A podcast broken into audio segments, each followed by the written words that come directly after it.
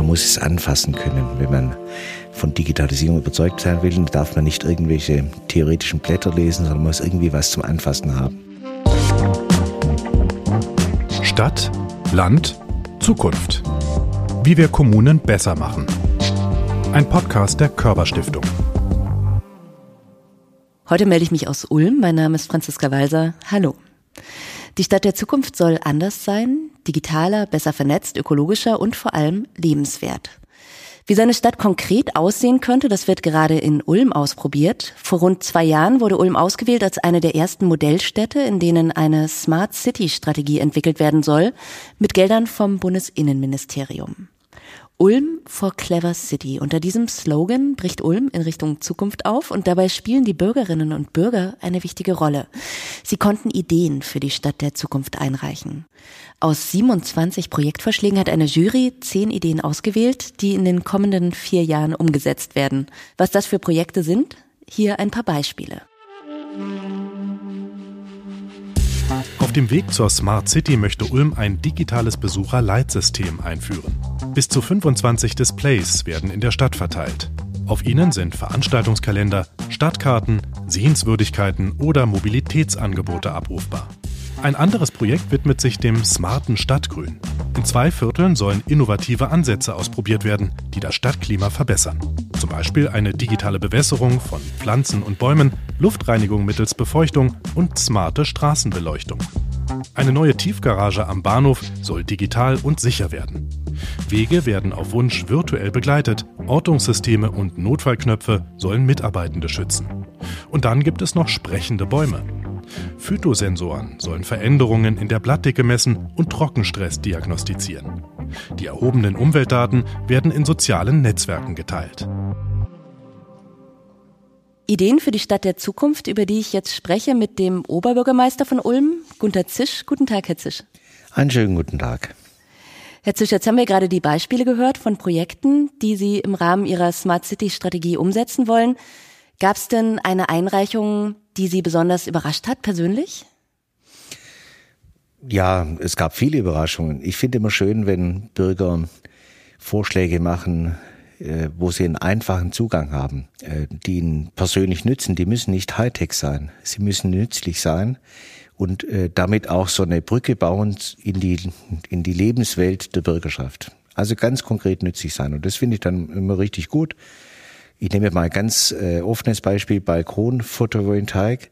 Viele Menschen wohnen in einer Wohnung, können keinen Beitrag leisten, sind nicht beteiligt im Bereich Klimaschutz und Nachhaltigkeit. Und so eine Balkon-Photovoltaikanlage ermöglicht, einen eigenen Beitrag zu leisten und auch persönlich teilhaben zu können. Ein schönes Beispiel, was jetzt nicht Digitalisierung meint, aber was so ein bisschen beschreibt, es ist wichtig, Teilhabe zu ermöglichen und da kommt es nicht zwingend darauf an, dass wir begeistert sind, was Technologie anbetrifft, sondern dass die Menschen das Gefühl haben, es hat was mit ihnen zu tun und sie können selber einen Beitrag leisten und es ermöglicht ihnen auch die Teilhabe. Mhm. Und es senkt natürlich dann die Hürde auch ein bisschen, ne? Genau. weil ich habe mich gefragt selber, was würde ich denn da einreichen? Und jetzt bin ich wirklich kein Technik-Nerd und dachte so, Gottes, ich weiß es ja gar nicht, kenne mich ja gar nicht aus mit Sensortechnik. Aber in dem Fall, die Leute konnten ausgehen von konkreten Problemstellungen und das hat dann schon gereicht, um dann so ein Konzept zu entwickeln. Man muss ja sehen, dass es einen Vorlauf gab. Äh, die Idee war ja, oder ist immer noch, dass wir Räume nehmen, also Quartiere ein vorhandenes Ökosystem. Dafür gibt's ja heute schöne Begriffe, die beschreiben, dass es eigentlich um den Nahbereich der Menschen geht. Und der Eselsberg ist für uns einfach ein Modellprojekt, äh, in dem wir das versuchen. Da gibt's also Kirchen, Vereine, es gibt regionale Planungsgruppen. Wir feiern in diesem Jahr 25 Jahre Dialogmodell, also das ist kein neues Thema für uns. Und dann kommt eben das Digitale dazu und es kommt ein großes neues Wohnbauprojekt dazu, wo wir ein ganzes Areal mit 900 Wohnungen bauen. Und wenn man die Leute da zusammennimmt und nimmt, was ist denn eure Vorstellung vom Quartier und was könnte euch hilfreich sein, dann kommt eben auch das Digitale zur Sprache, aber eben nicht nur. Äh, und wir reden eben über die 50 Prozent, die eher Distanz äh, empfinden, Angst haben und sie nicht so richtig wissen, was sie damit anfangen sollen. Und dann wird wirklich äh, aus dem richtigen Leben beschrieben, was könnte denn ein gutes Beispiel sein. Also Niedrigschwelligkeit ist ein genau. ganz wichtiger Faktor. Mhm. Und so haben wir auch einen schönen Zugang zum ganzen Thema Digitales. Man muss kein Nerd sein, sondern wir wollen wirklich, dass es dem Menschen nützt und vor allem die erreicht, die sonst wenig Gelegenheit haben, von dieser Entwicklung zu profitieren. Und wie war die Resonanz auf den Wettbewerb? Also ich habe ja gerade gesagt, ich glaube 27 Einreichungen gab es, also mehr, als Sie dann letztendlich umsetzen konnten. Waren Sie zufrieden mit der Resonanz? Ich war sehr zufrieden und es ist immer so, wenn man sowas beginnt, dann ist man ein bisschen, denkt, ha, springen die Leute darauf an. Natürlich sind sie angesprungen. Und ich glaube, eine Voraussetzung ist schon, dass wir das nicht nur solitär aufgesetzt haben, also eine Ausschreibung gemacht haben, wer hat tolle Ideen zur Digitalisierung, sondern wirklich in diesen, in dieses Ökosystem eingebettet haben. Und dann kommen auch Vorschläge, die, äh, da gibt es so eine Dynamik, von so eine kreative Dynamik, die dann äh, solche Vorschläge ergibt. Und dann mussten wir natürlich klären, äh, welche dieser Vorschläge sind umsetzbar äh, und so. Äh, da muss es dann auch ein Versprechen geben, dass ein Teil der Vorschläge unter bestimmten Bedingungen dann auch umgesetzt wird. Und das, die Entscheidung lag dann mir. Und dann wird eben durchentschieden, ob jetzt da jeder in der Verwaltung das immer gut findet. Darauf kommt es nicht an, sondern das Entscheidende ist immer, die Bürger müssen sich darauf verlassen können. Es wird dann der Teil umgesetzt, der die Kriterien erfüllt. Dass nicht die ganze Mühe umsonst war, ne? Das ist genau. ja auch wichtig, weil es gibt oft so Beteiligungsverfahren, die laufen dann so ins Leere und es ist dann schon wichtig, auch zu liefern sozusagen als Stadt. Sonst funktioniert das alles nicht. Wir haben ja den nächsten Raum, die Innenstadt.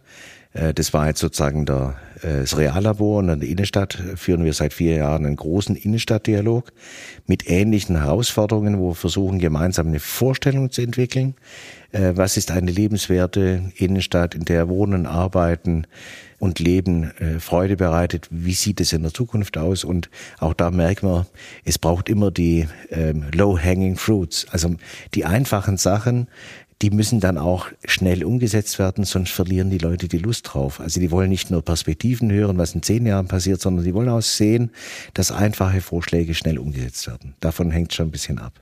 Mhm. Und das würden Sie empfehlen als Vorgehen, also wenn man das nachmachen möchte und auch eine Smart City werden möchte, dass man quartiersweise anfängt und das nicht gleich über die ganze Stadt ausrollt. Da haben Sie sich ja sicher was dabei gedacht, ne? Natürlich, weil die äh, stadtweit gibt's natürlich auch Themen, die spannend sind. LoRaWAN zum Beispiel haben wir vor vielen Jahren als erste Stadt in Deutschland begonnen. Das sind so die technischen Themen, wo es um Infrastrukturen geht. Infrastruktur ist selten lokal, sondern Infrastruktur ist ein offen äh, stadtweites Thema. Wir bauen seit über zehn Jahren Glasfaser als Basisinfrastruktur Daseinsvorsorge aus. Wir verlangen also auch keine Anschlussgebühren mehr. Das ist Aufgabe der Stadt mit ihren Stadtwerken. Und dann gibt's eben, ähm, wo man nah an die Leute kommt, äh, die Quartiersthemen. Ich habe vor vielen Jahren mal einen Aufsatz geschrieben, dass das was mit Räumen zu tun hat ja, Stadtentwicklung und Räume.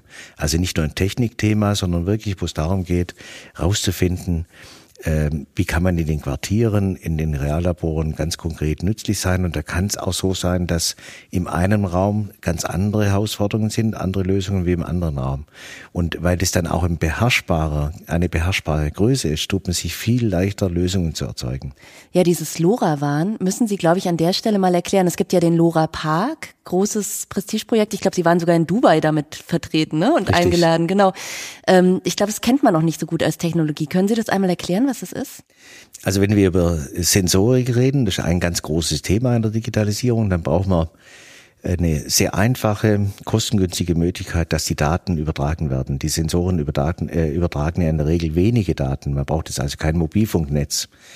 Und wir haben äh, vor vielen Jahren, fünf, sechs Jahre, gesagt, lass uns das mal ausprobieren. Sensoren, das ist das große Thema, wenn es um alles Mögliche geht, also von der Verkehrsmessung über Lärm und Staub und Dreck bis hin zu ganz einfachen Fragen wie Bewässerung oder wie kalt oder heiß ist der Badesee war ein Thema oder wo ist mein Fahrrad, wenn Studenten am Sonntagmorgen sich fragen, wo habe ich jetzt mein Fahrrad stehen lassen, so einfache Sachen.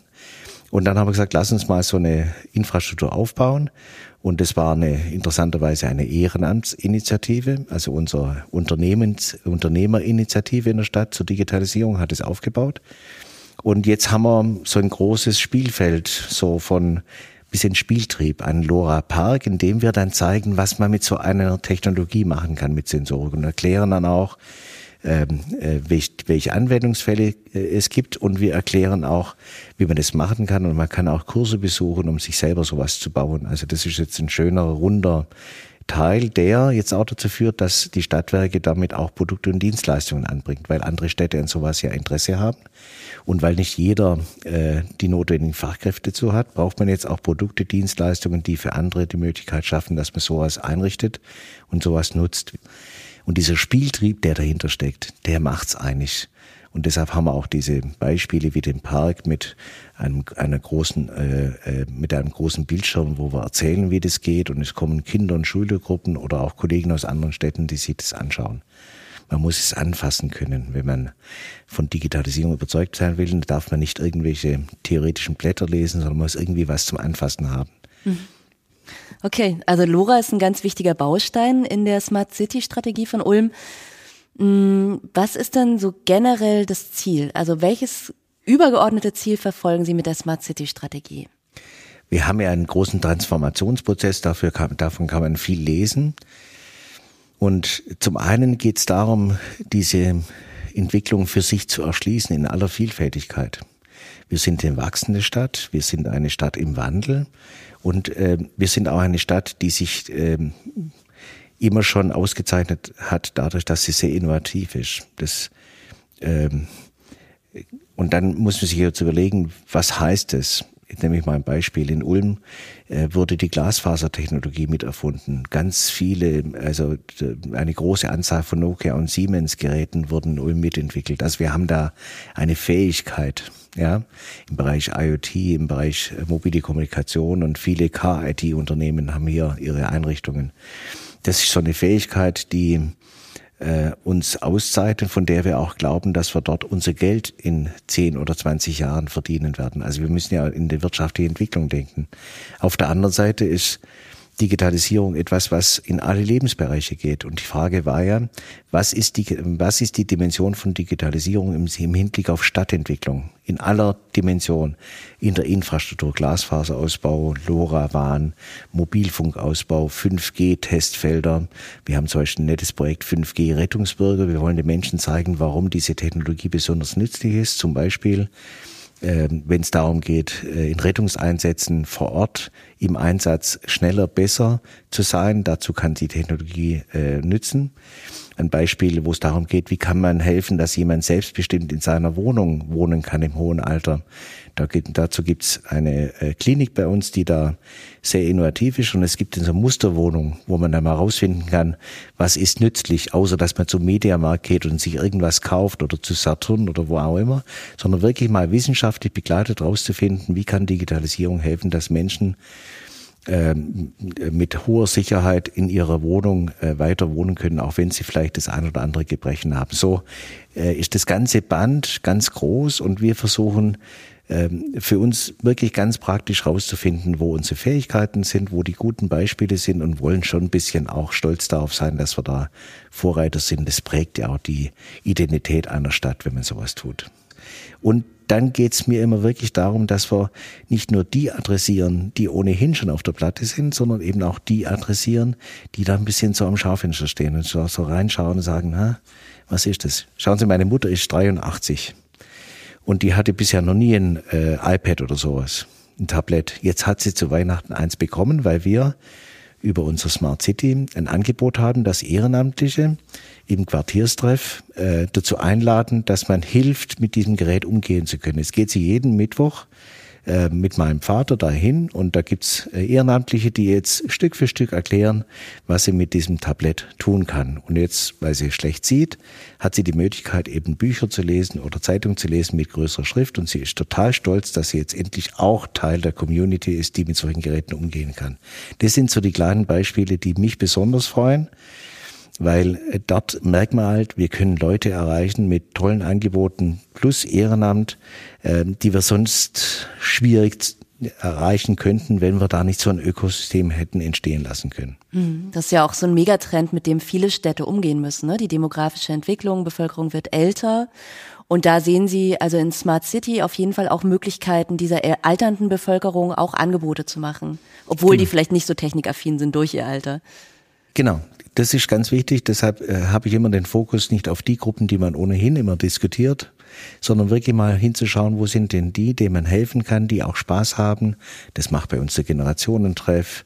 Ähm, also wir haben viele Einrichtungen, äh, die jetzt auch in, äh, in unsere, in unser äh, Digitallabor kommen, ins Verschwörhaus kommen, äh, äh, zu unseren Leuten kommen und dort Kurse einrichten. Äh, es gibt Erklärvideos, sind schon älter. Da erklären Ältere Jüngeren, was sie gern hätten und die Jüngeren erklären dann den Älteren, wie es geht. Also so, Sie merken, mir geht es ein bisschen um, um diesen Spieltrieb, um, um die, um Lust darauf zu machen, äh, bei aller Technik, die im Hintergrund ist und aller Kompliziertheit äh, dessen, was da so alles läuft, muss man es, glaube ich, einfach machen. Und man muss den Leuten ein bisschen Spaß vermitteln. Mhm. Jetzt ist ja ein anderer Megatrend ist Klimawandel. Auch damit müssen die Städte umgehen in den nächsten Jahrzehnten. Ähm, bietet die Smart City Strategie da auch Lösungen, Anhaltspunkte, wie man dem begegnen kann? Vom Kleinen wie im Großen. Ich glaube, Digitalisierung, Nachhaltigkeit, das ist ja eine Debatte, die vor ein paar Jahren mal aufkommen, hat ganz viel miteinander zu tun, weil Digitalisierung oder digitale äh, Werkzeuge, Instrumente können helfen, die Ziele, die man sich in der Nachhaltigkeit gibt, besser zu verfolgen. Jetzt nehme ich mal das Thema Klimaschutz. Wir haben ein schönes äh, Projekt, äh, smartes Stadtgrün im Wengen- und Dichterviertel ähm, also oder es kamen, ich nehme ein ganz einfaches Beispiel, es kamen Schüler, die gesagt haben, unser Schulgarten ist immer vertrocknet, wenn wir äh, aus den Sommerferien kommen.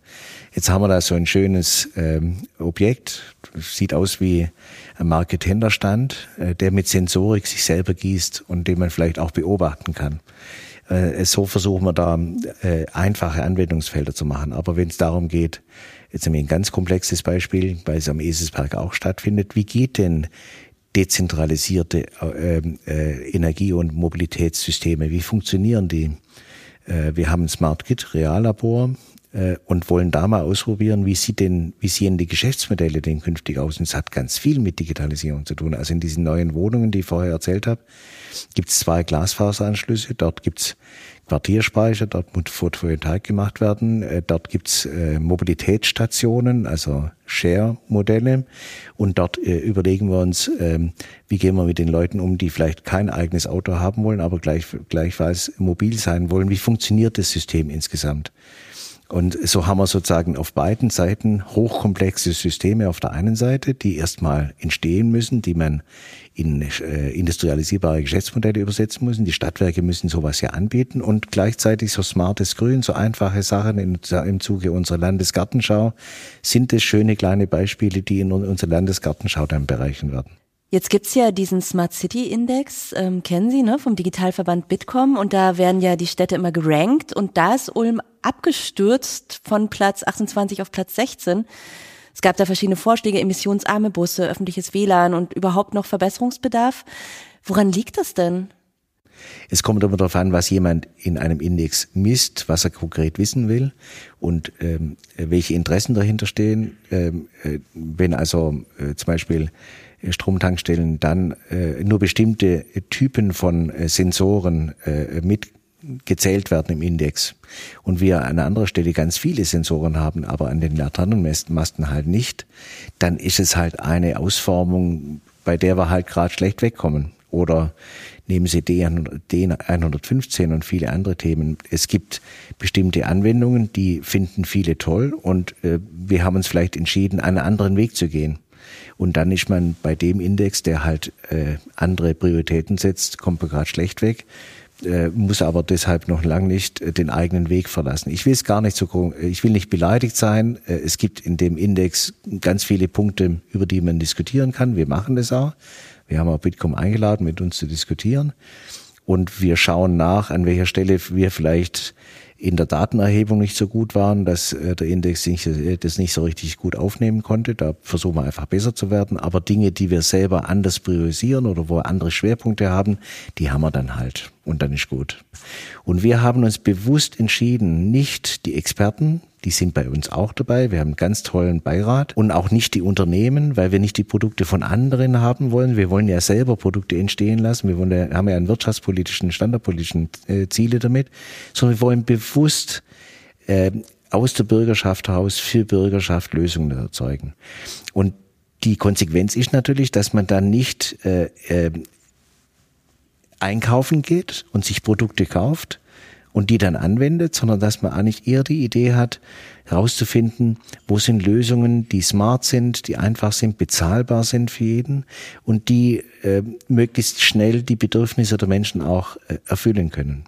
Insoweit äh, sind es andere Herangehensweisen und wenn man natürlich dann aus Sicht von Unternehmen ähm, misst, dann kommt was anderes raus, wie wenn man misst, ob aus Sicht der Bürgerschaft äh, Lösungen erzeugt worden sind, die man vielleicht noch nicht kaufen kann, die wir vielleicht dann auch selber anbieten können. Meine Stadtwerke und ihr Geschäftsmodell ist mir, ist mir sehr wichtig oder Unternehmen, die in der Stadt sind, die uns als Real, Reallabor nutzen können. Also da stecken ja auch Arbeitsplätze dahinter und wirtschaftspolitische Ziele. Also der Weg ist unser Weg. Wenn Unternehmen oder Unternehmensverbünde uns messen, werden sie in der Regel nur in Teilen sich wiederfinden. Dann kommen wir halt auch ein bisschen schlechter weg. Aber das hindert uns nicht daran, die eigene Stadtentwicklung, die eigene Entwicklung mit den Bürgern zusammen weiter äh, fortzuentwickeln. Aber ist ein bisschen auch der anstrengendere und unbequemere Weg, oder? Als zu sagen, so lieber Siemens, stell mir was hin. Ähm, klingt, als würden Sie es da nicht leicht machen. Im Gegenteil, wir wollen es uns nicht leicht machen, weil wir reden ja über Teilhage und Befähigung. Wenn wir also selber befähigt sein wollen, in dieser unglaublichen Transformation äh, sozusagen die Nase über Wasser zu halten, dann geht es nicht darum, dass wir mit Geld was kaufen, sondern es geht darum, dass wir selber lernen, in dieser Transformation unsere Fähigkeiten fortzubilden. Also von der, von meiner Mutter, die jetzt mit dem Tablet umgehen kann, bis zu der Forschungseinrichtung, die mit uns, die, für die wir Reallabor sind, für die wir Partner sind. Wir haben ganz viele Projekte, bei denen die Stadt Projektpartner ist, weil wir sagen, was nützt es uns, wenn äh, ein Forschungsinstitut tolle Ideen hat? Ich sage den Professorinnen, was, es nützt mir gar nichts, wenn ihr drei Bücher im Jahr schreibt. Ich hätte gern eure Ideen bei mir in der Stadt ausprobiert. Ich hätte gern Nutzen davon. So, insoweit ist das der anstrengende Weg, aber ich glaube wirklich der nachhaltigere Weg, weil er sehr viel dynamischer und vielfältiger ist. Wenn jemand ich sage Ihnen einfach schwäbisches Beispiel. Es gibt viel, viele Schwaben, jetzt vielleicht nicht mehr so, die haben sich immer zwei Auto geleistet. Das war das alte, mit dem sind sie werktäglich überall gefahren. Und das neue, das hat man in der Garage stehen gehabt und am Sonntag ist man damit in die Kirche gefahren. So. Das ist gut so. Aber ich will eigentlich nicht Geld ausgeben für was, was in der Garage steht. Ich will eher das richtige Leben unterstützen und den Leuten auch so ein bisschen ein Spirit geben, dass aufgeschlossen für Neues zu sein eine ganz wichtige Voraussetzung dafür ist und in dieser disruptiven, schnellen Welt ähm, sozusagen weiterhin erfolgreich zu sein. Jetzt sprechen wir mal über Geld. Ist ja auch schwäbisch, über Geld zu sprechen. Also das Förderprogramm. Ne? Sie investieren 4,2 Millionen Euro in die Smart City Strategie und das Bundesinnenministerium legt dann 7,8 Millionen obendrauf. Also es lohnt sich für Ulm, würde ich sagen, diese Modellstadtqualifikation. Wie haben Sie sich denn da qualifiziert? Naja, es, äh, wir haben ja es, begonnen haben wir mit der Zukunftskommune in Baden-Württemberg. Das war sozusagen äh, eins der Vorläufer. Dann ähm, äh, die Zukunftsstadt beim Bundesforschungsministerium und jetzt die Smart City ist sozusagen der allumfassende Ansatz, äh, den wir eigentlich schon seit vielen Jahren gehen. Ich habe Schlag mich tot 2012, glaube mal für einen Aufsatz äh, eine Prämierung bekommen, wo ich formuliert habe, äh, Digitalisierung ist Stadtentwicklung, hat was mit Räumen zu tun. Deshalb diese Grundidee hatten wir selber auch schon lange und wir waren in vielen Debatten in der, im Aufwachsen dieses Themas, waren wir ja selber beteiligt. Und dann muss man sich halt bewerben, muss man gute Ideen haben, braucht gute Leute, braucht ein tolles Team und muss auch so diese Begeisterungsfähigkeit für diesen offenen Prozess mitbringen. Und dann liegt es natürlich an der Jury zu entscheiden, wer äh, in der ersten Runde dabei ist. Das war damals eine echte Challenge, weil man in relativ kurzer Zeit musste man die Bewerbungsunterlagen fertig, fertig haben. Äh, weil wir da schon ein paar Jahre dran gearbeitet haben, äh, war es für uns nicht so schwer, aber es war trotzdem eine Challenge. Und jetzt freuen wir uns einfach, dass wir am Anfang dabei waren. Wir haben jetzt gerade wieder die neuen Projekte sind gerade in der Genehmigungsphase, die jetzt im nächsten Schritt, nachdem wir im Herbst die Strategie beschlossen haben, die jetzt angegangen werden und freuen uns einfach darauf, dass wir da auch ein bisschen die Ehre haben, mit anderen zusammen vorauszumarschieren. Und jetzt sind Sie ja mittendrin, also Sie können schon auf zwei Jahre Smart City Strategie zurückblicken. Was haben Sie denn bis dahin, was war so das wichtigste Learning, was Sie mitnehmen aus der Zeit? Wenn sie es nochmal anders machen würden, vielleicht auch vor zwei Jahren? Vielleicht würden Sie was anderes machen. In so offenen Prozessen ist es immer so. Jede Stadt muss eigentlich für sich eine eigene Agenda machen. Also wo sind die eigenen Themen? Bei uns ist das Energie, äh, Mobilität, Infrastruktur, Digitalisierung und Stadtgesellschaft. Ist bei uns eine eigene Disziplin. Und dann, und das war Ihre Frage, muss man offen in den Prozess reingehen keinen Businessplan, keine PowerPoint-Folie, was, wo draufsteht, was in fünf Jahren passiert sein soll. Das kann man sich zwar vornehmen, aber man muss wirklich offen reingehen und viele Projekte, die wir jetzt in unserem äh, Konzept drin haben, von der hätte ich damals vielleicht gar nichts gewusst oder ich hätte damals wäre nicht draufgekommen, dass das eine tolle Idee ist. Wenn wir jetzt über das ähm, intelligente äh, oder Parkhaus der Zukunft reden, das hätten wir damals schon gesagt. Mobilität, Parkhaus, Parkraumbewirtschaftung und Vernetzung der Mobilitätsszenen. Aber das smarte Grün, wo ich heute so begeistert bin, das hatte ich damals nicht auf dem Schirm.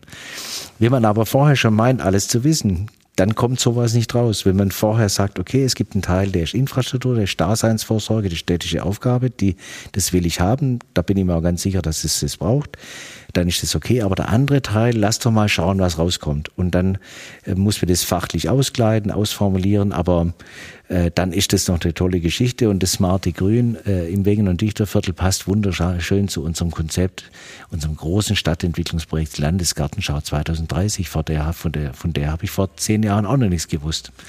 Und wenn man dann nicht nur solitär marschiert, sondern versucht, möglichst viel Schnittmengen zu bauen zu anderen stadtpolitischen Themen, dann glaube ich, ist der richtige Weg. Der fordert aber diese Offenheit.